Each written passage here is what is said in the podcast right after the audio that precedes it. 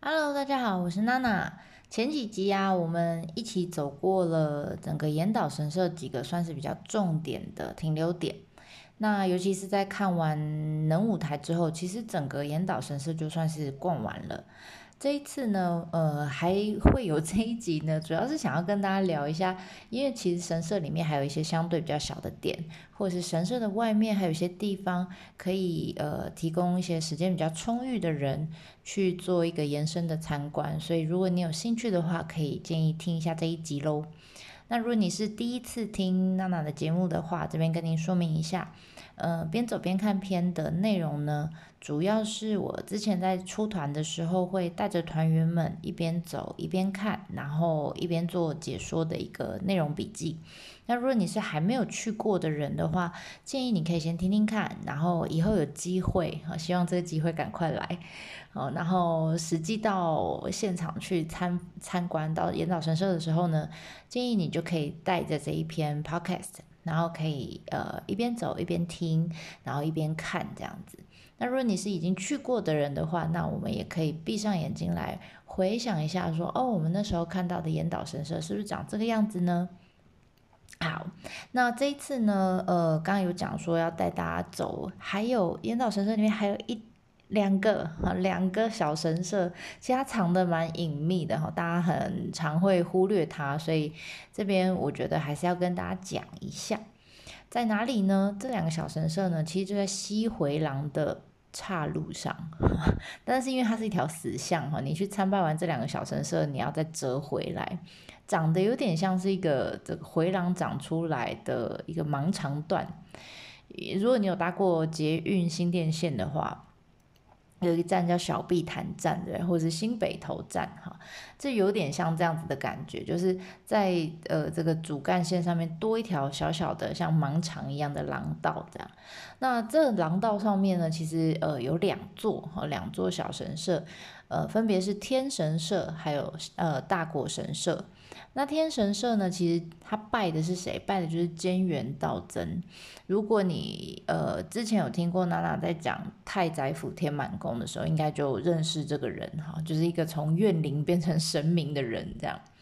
那但是这其实呃天神社在 一开始建造严岛神社的时候是没有的，那个是非常后期在战国时代的时候才增建的。好，那因为它很小哈，所以真的是有时间再过去，没时间略过其实也还好哈。因为太宰府天满宫的精彩度比这边精彩一百倍。好，那另外一个呢是大国神社，大国神社一听就知道他拜的就是大国主神啊。大国主神是谁呢？如果你有听过前面我们在讲日本神话故事系列的话，你应该就听过他，他就是那个死了好几次又复活好几次的那个妈宝。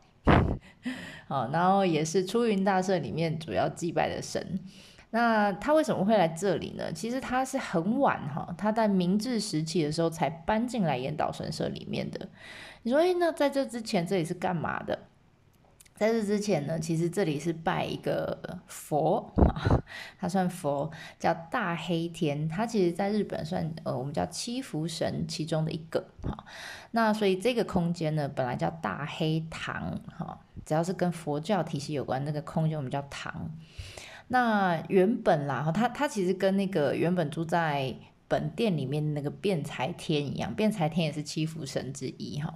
那反正是这种跟佛教有关的这种佛，全部都被请出去了哈，都都被请出神社了，他们就全部都搬到外面去了。那但是原来的空间空在那里就不好看啦，所以呢，他们就找出一个呃发音啊，日文发音跟大黑天一样的神。就叫 Daikoku，好，都叫 Daikoku，那就是大国主神了，好，就把把玻璃来加大这样哈。那他他当然要硬掰一个理由，他说，哎，我不是随便找的哈，我找大国主神是有关系的哈。我不知道大家还记不记得我们在神话故事里面有讲过，大国主神啊，就是一个到处娶老婆，而且据说他有，呃，他总共生了一百八十个小孩，所以他是一个结缘之神，恋爱神。那很不巧的呢，这个我们说岩岛神社的三个女神里面，居然有两个都是他的老婆。于是呢，他们就把这样子的这个原因就把它签上去了。他说啊，所以我们就请大国主神来这边进驻了。好，那不管怎么样了，反正。这个岩岛神社的最大的主人还是那个三女神哈，那三位女神，所以其他这种像我们刚刚讲天神社也好啦，大国神社也好，这种都算是附在这个我们叫摄社摄影的摄，然后神社的社，就是附属的小神社哈。相较之下，精彩度就没有这么高。你如果真的要看很精彩的，像菅原道真的，你就要去太宰府天满宫。那如果你是要看呃大国主神，你可能就是要跑到出云大社去看，那都是最精彩的哈。这边就相对比较小一点了，那所以你就看你自己时间够不够喽。如果够的话，可以来这边找找静池，然后看看这两个小神社。那继续呢，我们沿着西回廊往出口方向走啊，你在一个转角的地方哈，你会看到一座桥哈，这座桥呢只能用看的。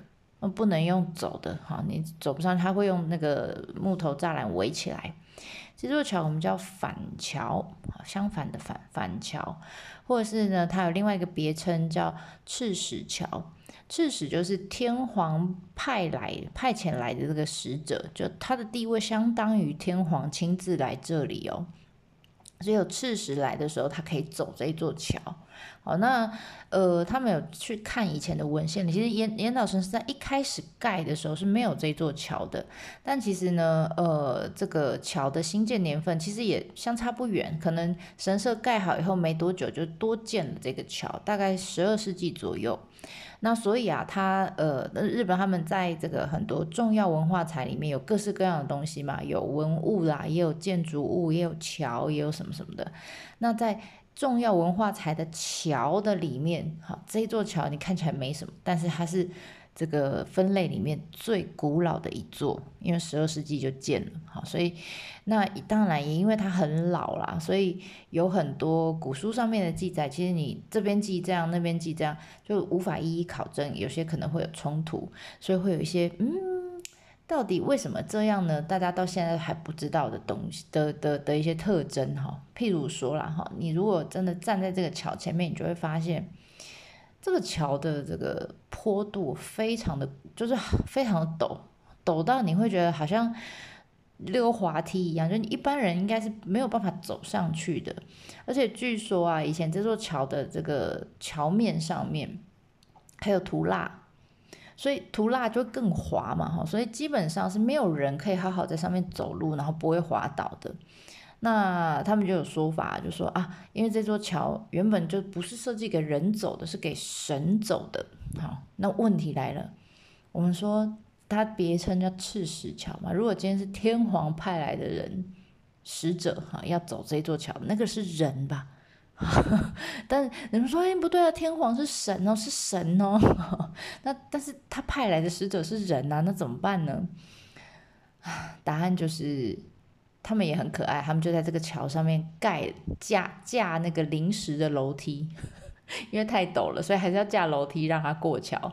然后等他走完之后，要回去之后呢，然后他再他们再把这个桥呃这个楼梯拆掉，然后恢复成桥的形状。所以我觉得这个桥也蛮有趣的哈，可以稍微停下来看一下，毕竟它是这个呃重要文化财里面最古老的一个桥。好，好那走出了岩岛神社之后呢，呃，你会看到你的右边右手边，你会看到呢有一个寺庙叫大院寺，我都说它是这个佛像的避难营、难民营哈。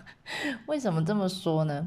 我们刚不是有讲说，原本住在岩岛神社里面那个辩才天有没有？啊，因为他就是跟这个三姐妹的大姐。然后，他把它对应，他们日本人把它对应起来。哈，他说这个神就是这个佛这样。那这个辩才天呢，大部分人都很喜欢跟他求财，好财财富的财。好，那里面呢，呃，本来他是住在呃严岛神社的本殿里面，后来被请出来了，请出来就住在哪里？就住在这个大院寺里面。好，那他都是大院寺里面老大姐啦。好，那但是呢，这个神 这个寺庙里面其实不止他哈，还有。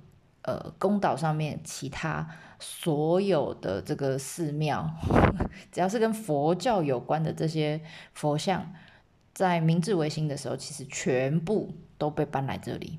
所以你就想有点像是难民呃佛像的难民营哈，比如说我们等下会讲到的呃千叠阁，千叠阁这个这个这个堂，一个一个算是佛堂一样的地方，里面呢本来是有释迦如来佛的，他们就把他请来大愿寺，然后还有一个五重塔，五重塔里面有个三尊像也请来这里，还有个多宝塔里面有个药师如来像也请来这里，叭叭叭，总之呢。所有这些佛都为了避难，全部都搬来这里。所以你一次到大愿寺里面呢，当然你可以拜这个老大姐哈，辩财天求求钱财哈，求财富。那其他呢，也可以顺便都求一下，因为这些佛都在这里啊，它是佛像的难民营，这样很可爱。那这是在右手边，那出口的正对面呢，你会看到另外一个，呃，就跟神社的色系就比较像了哈，就是会有橘色的柱子，橘红色的柱子这样。那个地方呢，我们叫岩岛神社的宝物馆。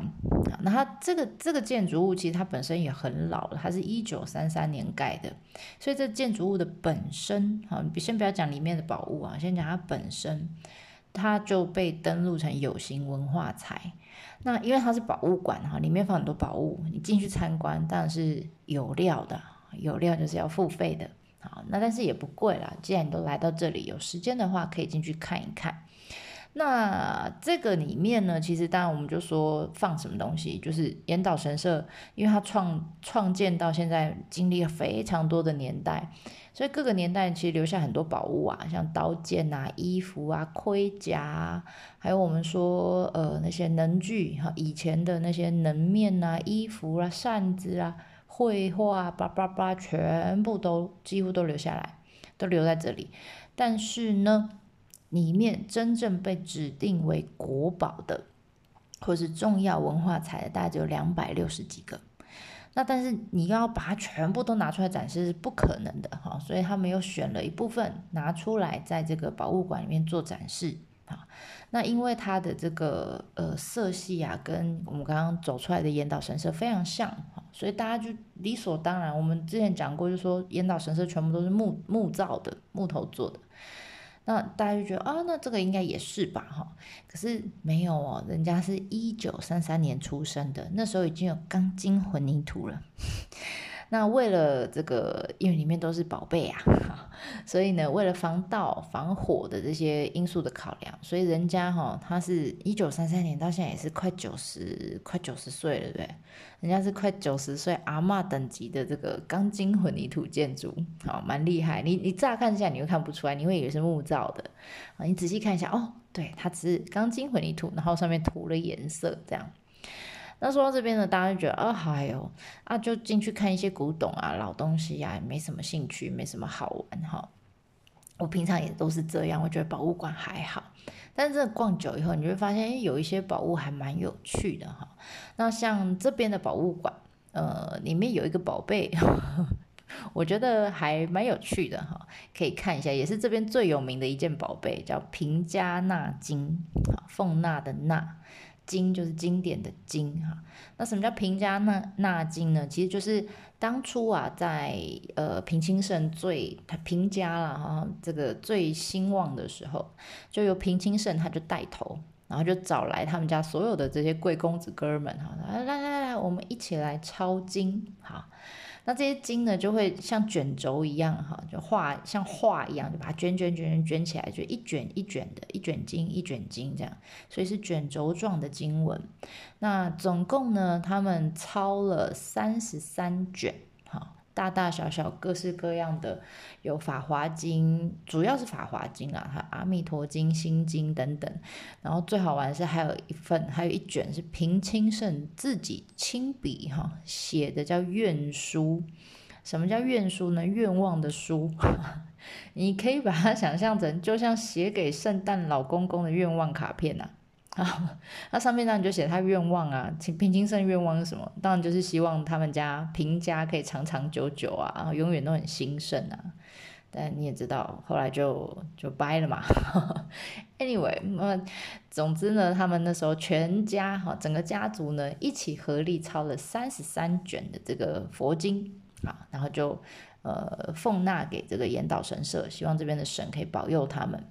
那讲到这边呢，大家觉得啊，就就经嘛，佛经，我家里也可以抄心经啊，我干嘛去看人家的，对不对？好，没什么好稀奇的啊。But 哈，But 人家是平家的人，人家财大气粗哈，怎么可能拿出这么像我们平常在家里抄的这么普通平凡的经呢？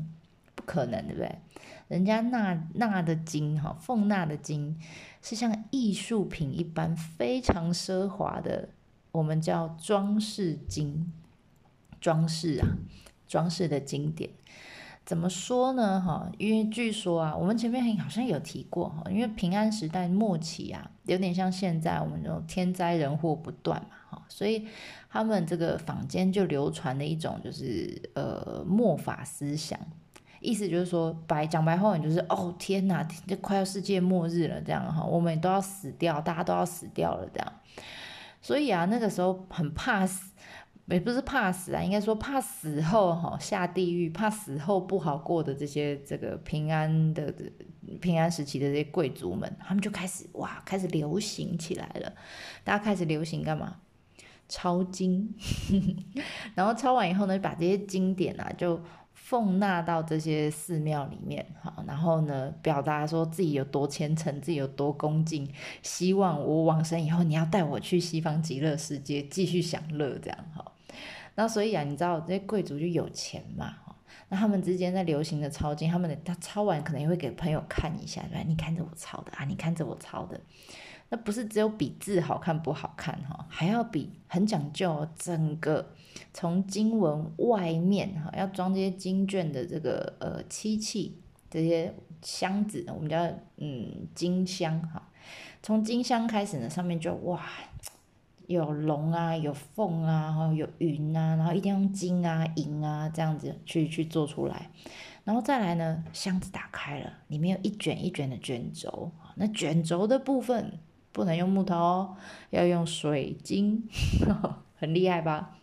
然后呢，卷轴的这两端两个边边，像金啊、银啊，或者是那个时候他们很喜欢用一种这个装饰，就是用贝壳去把它磨成粉，或是磨成薄片状，然后把它镶在上面。这个我们叫呃螺钿，螺钿细工，这样子呢，上面就会闪亮亮的，尤其有光线的时候就很漂亮。所以啊，金啊、银啊、螺鈿细工啊，这些全部哈都在那个卷轴上。再来，卷轴上的纸啊，也不是随便的纸而已哦。这个纸一摊开来，纸首先纸的材质要特别挑选过的哈，不容易破的啦哈。然后呢，上面有特殊颜色的啦。然后再来，上面呢还要有这个画上插画，然后贴个金箔、银箔，撒个金粉、银粉这样。然后呢，最后连抄经的时候，哎，那个墨水里面还要将金泥、银泥。你看我现在讲的金跟银讲几次了，对不对？光是用听的都觉得眼睛要瞎了。所以啊，你知道这种装饰经，你只要知道听到这种装饰经，哈，经这种经卷呢，通常都是很金光闪闪，然后都很华丽。那平家纳金又是装饰金里面的经典。国宝中的国宝，所以很多人会为了，因为他们不是呃随时都开放让人家看的哈。平常你进去呢，看到的是它的摹写的版本、复制品啊，但是还是很金光闪闪的哈。那但是呢，它如果它有时候会有一些特别公开的时候，就珍品的时候，你就会发现哦，好多人排队要去看那个珍品啊，因为它非常珍贵哈，然后平常也看不到。那其实这边也，你看你对这些宝物们有没有兴趣啦？如果是普通好，然后呃特别要去看这个平价纳金，其实你留个大概十到十五分钟，我建议大家可以进去逛一逛，或者进去吹个冷气也 OK。这种天气去的话，OK。好，这个是呃我们刚刚讲的宝物馆。好，那看完这两个之后呢，我们开始就要往回走了。好，往回走，往港口的方向走。那怎么走呢？通常你走出这个严岛神社出口之后，沿着左边，我们就左转，然后呢，沿着这个严岛神社的边缘啊，慢慢走回去。沿着边边，就神严岛神社会一直在你的左手边。那这样走一走，走一走，你就会看到有一栋好大的这个木造建筑。还有一个五重塔哈。那这个木造建筑我们叫千叠阁，这个呢是整个宫岛呃宫岛上面这个量体最大的一个建筑哈。那千叠阁其实是它的别称啦哈，正常我们现在都叫它丰国神社。丰国神社拜谁的？丰臣秀吉的。好，那为什么说我们一般都会习惯叫它千叠阁哈？因为叠，如果你现在常去日本，你看到他们的那些中介。你常常会看到他们贴的那些按键，上面就会写几叠几叠几叠这样，或是几帖几帖几帖。这个呢是用来呃计算室内空间的一个面积的单位。那一叠就是一张榻榻米的大小，所以呃呃大概啦，大概两叠就是我们的一坪，哈，大概那个大家这样对那个大小有点概念。那或者是有时候你买电器，比如说买嗯冷气的时候。或者是我之前有看过买那个什么，嗯，那个叫什么防蚊的，防蚊的，就是让你挂在门上的一种东西。我不知道大家有没有看过，在药妆店都会卖。他们也会上面都会写说，这是几几叠的，或是几帖的空间适用这样子。你如果再大，这个东西就就就功能就没有那么强了这样。所以呢，千叠格大家就可以想象那什么意思。有一千叠这么大的一个阁楼嘛，哈，但是其实啊，真的你去看一下，计算它的大小哈，它其实只有八百五十七张榻榻米的大小，但是为了表示它真的很大哈，所以大家就直接就进位了哈，就用千叠来形容它。那其实千叠阁本来啦，它是呃，它是用用来拜这个释迦如来的一个寺庙跟一个大经堂。那当初呢，谁盖的？就是丰臣秀吉盖的。他为什么要盖这里呢？他其实是盖来要供养那些呃，在战争，因为那个毕竟战国时代哈，呃，他想要供养一些在战争里面呢过世的这些士兵们，好，所以他就想要盖这个寺院。那但是呢，没想到他这个整个建筑的大骨架、地板啊、墙壁什么，大概都盖好之后呢，他就开始忙着要继续攻打朝鲜啊。那所有的钱也好，人力也好，所有的资源都挪用到战争上面了。所以呢，这边怎么办呢？这边当中其实也花了很多钱哦，但是还没有盖完，就因为战争的事情，它就暂时暂停了。好，这边等于说你呃有点像我们现在看预售屋，房子盖好，但是室内装潢还没有做好，所以呢室内装潢工程就停了。就没想到呢这一停啊，就停到了现在，因为他停工之后，后来丰臣秀吉就过世了。好，到他过世之前都没有再复工。所以啊，这个从他盖完就是现在你看到这个样子。那当然了，里面的佛后来是被请走了哈，就明治一样，明治维新的时候就啊，这佛都不行存在哈，那只好怎么样，搬到难民营，我们刚刚讲大院寺里面去了。就说那这边又空出来这么大的空间空出来要怎么办？哎，没关系，这个哎丰臣秀吉盖的嘛，那直接把它变成丰臣秀吉的神社，就叫丰国神社。好，所以这是这样来的。那所以一般大日日本人他们大部分还是讲习惯用千叠阁来形容这个地方。好，那据说啦，这个丰臣秀吉当初还没盖没盖完嘛，但是当初他脑中哈可能有这样子的构图哈。因为如果去千叠阁这边，或者是你可以上我的方格子上面看照片，你会看到千叠阁它面对岩岛神社这个方方向哈，它预留一个开口。据说他当初原本想要做一个楼梯，因为千叠阁它在位置比较高一点，有点像在一个小山腰上面。他想要做一个楼梯哈，连接，直接把千叠阁连接到岩岛神社，这样他以后可以直接从这个千叠阁下去，去岩岛神社拜拜，然后再回来，这样不知道真的还假的，因为没盖出来。Anyway，那个出口有好像有留留下来，大家可以有机会去看的话，可以找一下。然后呢，而且据说啦，就是。依照哈丰臣秀吉他这个人个性，就是因为他是很平民出身的，那最后他这个怎么样变得有权有势这样，所以他有点像是那种突然变有钱的暴发户，他的性格就是这样。那他曾经在那个大阪城里面搞了一个，应该说他搞了一个那个金色的茶室，用孔金的茶室就对了，所以他们就说啊，以他的个性，他一定会把这边千叠阁搞得金光闪闪，然后大家就想象，就哇，和尚一堆和尚在那个金碧辉煌的这个这个佛堂里面念经回向给这些战死的士兵士兵们，哦，这个画面一定非常诡异。Anyway，这都是大家现在的想象了，因为毕竟他就是没盖完，哈，所以。大家可以去看看，因为这真的蛮大的，我觉得还蛮震撼。那个空间真的很棒，好，大家有机会有时间可以去走走。好，那逛完千叠阁之后呢，接下来我们就会接回到这个表参道的商店街了。终于哈，大家最期待。但我跟你讲，这表参道商店街其实很短，大概三百公尺而已。而且这个是很后期才出现，大概江户时代快要结束的时候才才才这一区才做出来，才填海造地出来的。那所以一般呢、我们现在下船之后，你会看到有很多呃台湾团也好，外国团也好，或是日本团也好，啊很多尤其是日本团，他们都会带团员们从这一条表参道经过，然后往岩岛神社的方向走。哦，这是正确正常的这个参拜的路线，但我们台湾团操作不可以这样，为什么呢？因为如果带大家走这条街，完了哈！我相信大家不是被人潮挡住，就是自己挡住人潮，就怎么走都走不到严岛神社，然后时间就到了，我就说，哎，来大家走喽！没有看到严岛神社就要回去了，为什么？因为上面卖很多吃的，然后有一些伴手礼哈，大家就会被绊在那里这样。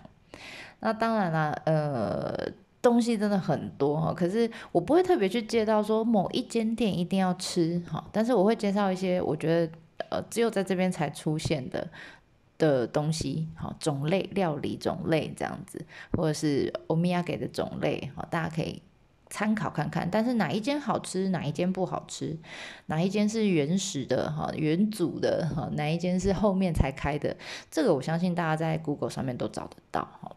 那我就推荐三个，好，三个东西。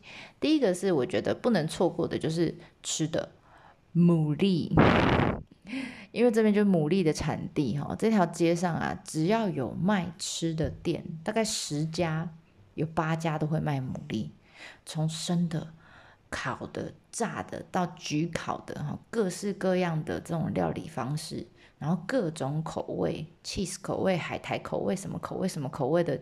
牡蛎都有啊，然后也有那种路边摊，让你拿着边走边吃的，哦，那也有那种很高级的餐厅，让你坐下来优雅吃的，哈，不管你喜欢哪一种，你来这边如果没有吃牡蛎就回去了，大家会觉得，嗯，那你是来宫岛干什么？所以牡蛎一定要吃，真的很好吃啊。然后我像我自己是边走边吃。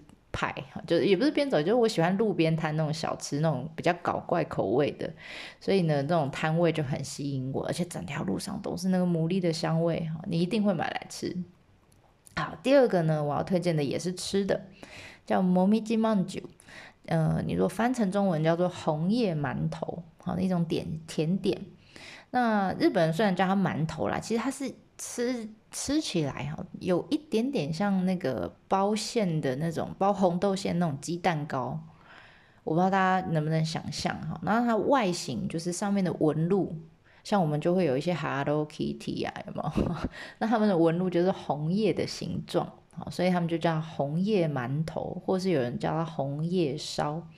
那最开始的版本呢，是包红豆馅的。好，当然现在花样越来越多，开始有什么抹茶啦、巧克力、黑芝麻、苹果、柚子、起司，好，各式各样口味。那这种东西当然现场吃是最好吃，他们都有现做的。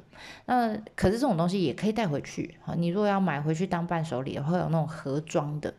那我自己比较喜欢的是那种变形版。什么叫变形版呢？就是呃，它也是红叶馒头，但是呢，它是。把那个馒头去炸过，炸过以后，外面就会吃起来就是外面很酥脆，然后里面内馅会热热的。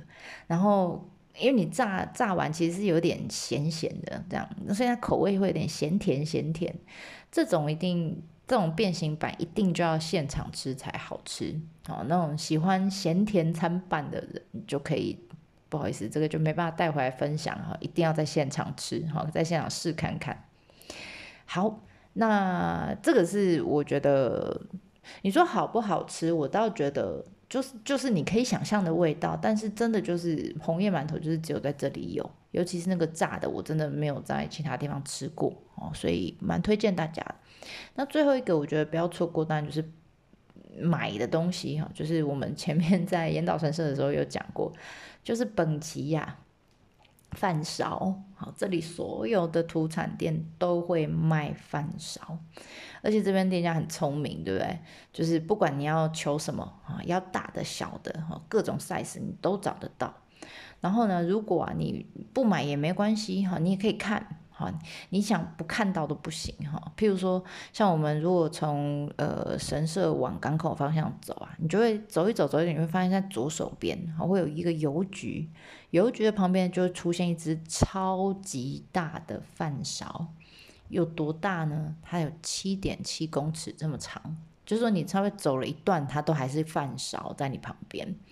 那有个 它有个称号叫世界第一大勺子。可以拍照，但不能买回家，好吧？好，我觉得很可爱。